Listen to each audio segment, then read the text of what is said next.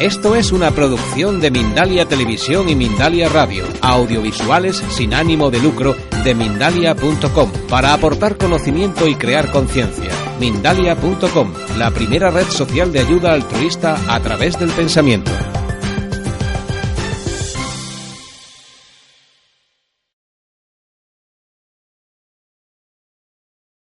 Hablamos con Gonzalo Serrano, que nos va a comentar eh, las actividades que está llevando a cabo en la provincia de Málaga, concretamente en Nerja, de la Asociación de, por los Derechos Humanos de Lesbianas y Gays.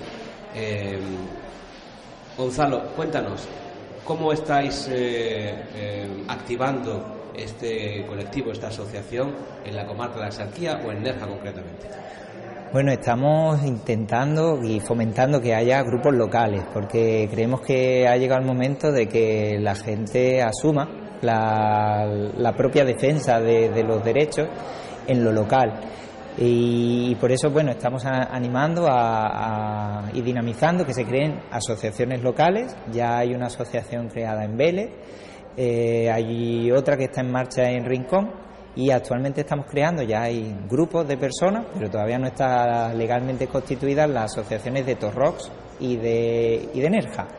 Y bueno, mm, además lo que queremos es que la gente vea la necesidad real que hay de, de hacerse visible en los municipios, más aún en los municipios que son más pequeños, que no son las capitales, donde a veces, pues bueno, el tema de que, de que ahí es donde vive tu familia, que la gente te conoce, pues te puede llevar a no, a no hablar con tanta normalidad de, de, tus sentimientos, de lo que te gusta. Y algo que es completamente natural, pues como que te puedas enamorar de una persona de, tu mismo sexo, pues que, que, en estos entornos pues no sea algo tan, tan normalizado. Y lo que proponemos es actividades concretas en, en espacios donde, donde suele ser necesario que se hable de estos temas. En los institutos, por ejemplo, porque, bueno, según el estudio que hicimos el año pasado sobre el nivel de homofobia en los centros malagueños, en los institutos, a la edad de 13 años, en 60% de los chavales dejarían de tener un amigo si éste les dijera que gay, no querrían seguir siendo su amigo. Y eso implica que hay que, hay que hablar de este tema en las clases para que los chicos entiendan que, que si tienes un amigo gay, pues no quiere decir nada más que que tu amigo es gay. Si te lo dice, pues tienes la suerte de tener un amigo que además confía en ti. Y bueno, pues estas cosas las que queremos que se hablen, que el profesorado también sepa cómo hacerlo, por eso tenemos un, grupo de trabajo oficial de profesorado en el CEP de, la Sarquía, en el CEP de, Vélez, y con profesorado de, la comarca, para que el profesorado sepa cómo actuar, cómo actuar cuando se oyen insultos en el patio, porque por ejemplo, la palabra maricón sigue siendo el insulto más utilizado en, el patio de, los institutos. Y luego hay ámbitos que tal vez no son tan visibles para el resto de la población, pero que sí que son importantes para el colectivo, como en, los ámbitos deportivos, en los deportes, sobre todo en los deportes como el fútbol, que son tradicionalmente más, bueno, más masculinos ahí se sigue utilizando la homofobia, se sigue utilizando el insulto para, pues para denigrar al árbitro o a, jugadores del equipo contrario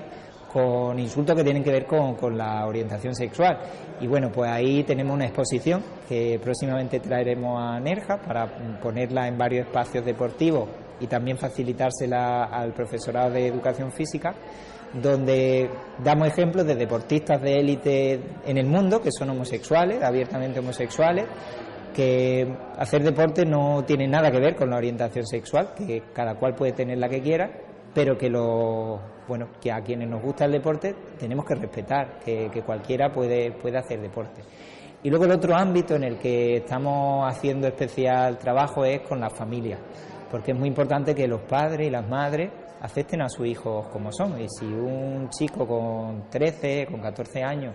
es cuando se va a dar cuenta, pues porque las hormonas le hacen empezar a, sentir atracción por otras personas, se va a dar cuenta de que le gustan personas de su mismo sexo,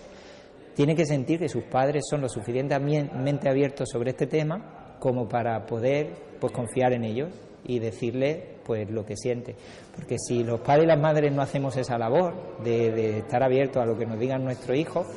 Mm, no van a confiar y entonces van a sentirse aislados, porque si no pueden ni hablar de esto con sus padres, ¿con quiénes van a hablar? ¿Con compañeros del instituto que usan la palabra maricón constantemente? Pues por eso es muy importante que las familias les demos herramientas para comunicar con su hijo, con su hija, sobre este tema y, también para, si sus hijos no son del colectivo, para que le ayuden a, ser defensores de los derechos, para evitar que sean pues simplemente acosadores, que a veces lo son, o que sean bueno acosadores pasivos, personas que no hacen la agresión pero que se quedan callados cuando las ven. Y bueno, tenemos que activar a las familias para que activen a su hijo para ser ciudadanos, ciudadanos, personas que respetan y respetan activamente. También estáis impulsando, tratando de impulsar medidas en los ayuntamientos contra la homofobia, ¿no? En, Nerja concretamente ya hay una propuesta en ese sentido. Sí, de hecho mm, hemos vuelto a pedir al equipo de gobierno que se presente una moción aquí en diciembre y, que, esperamos que, que, se, que se apoye. Ya se ha aprobado en otros municipios, como en Vélez, como en Torremolinos, en Benalmádena, en Mija y, o en Alaurín de la Torre, también se ha aprobado en muchos sitios en la provincia. Y la moción intenta visibilizar esos entornos donde hay que trabajar. Y a estos entornos que te comentaba añade algunos, como por ejemplo el trabajo con la policía porque la policía es el, cuerpo que, que, bueno que debe defendernos cuando hay agresiones, cuando sufrimos discriminación, pero la policía en España no tiene todavía la formación sobre delitos de odio y discriminación porque estos delitos han sido incorporados de forma explícita en el Código Penal este verano pasado, con la última reforma del Código Penal. Entonces, bueno, los colectivos, las asociaciones que trabajamos por los derechos humanos, sí que tenemos experiencia en este tema, sí que venimos años trabajando sobre esto y podemos ayudar a formar a la policía local para que sepan cuáles son las modificaciones que se han hecho, cuáles son los delitos y también para explicar a la ciudadanía en general que hay cuestiones cotidianas que mm, son situaciones mm, constitutivas de delito, es decir, que si estamos, por ejemplo, en, un restaurante y estoy yo con... Si estamos en un restaurante y estoy yo con, mi pareja, con, otro hombre, y nos damos un beso, como hacen el resto de parejas que sí son heterosexuales, si el dueño del restaurante se me acerca y me dice, aquí eso no está permitido, yo sé que no tiene derecho a hacerme esa observación. Yo sé que eso es un servicio público porque está abierto al público y las leyes, el Código Penal de hecho, castiga que se te discrimine en un servicio público. Si ese hombre tiene restaurante cerrado y es solo para sus amigos, pues puede hacer eso, pero como es un servicio abierto a la ciudadanía y que tiene, bueno, que está en el registro de, de restaurantes de públicos, pues mm, tiene que respetar. Y estas cosas que mm, para mí y para muchas personas que trabajamos por los derechos humanos son claras, para muchas personas no lo son, porque dicen, si el restaurante es suyo, pues podrá decidir quién entra y quién no entra. Pues no, porque es que es lo mismo que si ese hombre decidiera que una persona, por ser de otro color, por ser negra, por ejemplo, o mulata, no puede entrar. Ahí veríamos claramente que eso no puede ser, que tú no puedes decidir que una persona no entre por su color. Pues porque una persona sea homosexual tampoco puedes prohibirle la entrada y las leyes en España defienden esa igualdad. ¿Crees que cada vez más la, sociedad, concretamente la sociedad malagueña, está más abierta al sentimiento del respeto a los derechos de gays eh, y lesbianas? Claro, sin duda. La sociedad en general en España cambia mucho. De hecho, somos, según las encuestas que hay a nivel mundial sobre este tema, el país con más tolerancia hacia el colectivo. Con el 80% de la población a favor de la igualdad, por ejemplo, en el matrimonio. Eh, de hecho, en lo cotidiano es palpable, ya hay muchas más personas que, que, afirman abiertamente ser gays o lesbianas y eso es síntoma de que ya no tenemos tanto miedo como teníamos antes. Pero aún así, siendo como somos el 10% de la población, según dice la Comisión Europea, en torno al 10 y el 12, todavía la mayor parte del colectivo no sale del armario.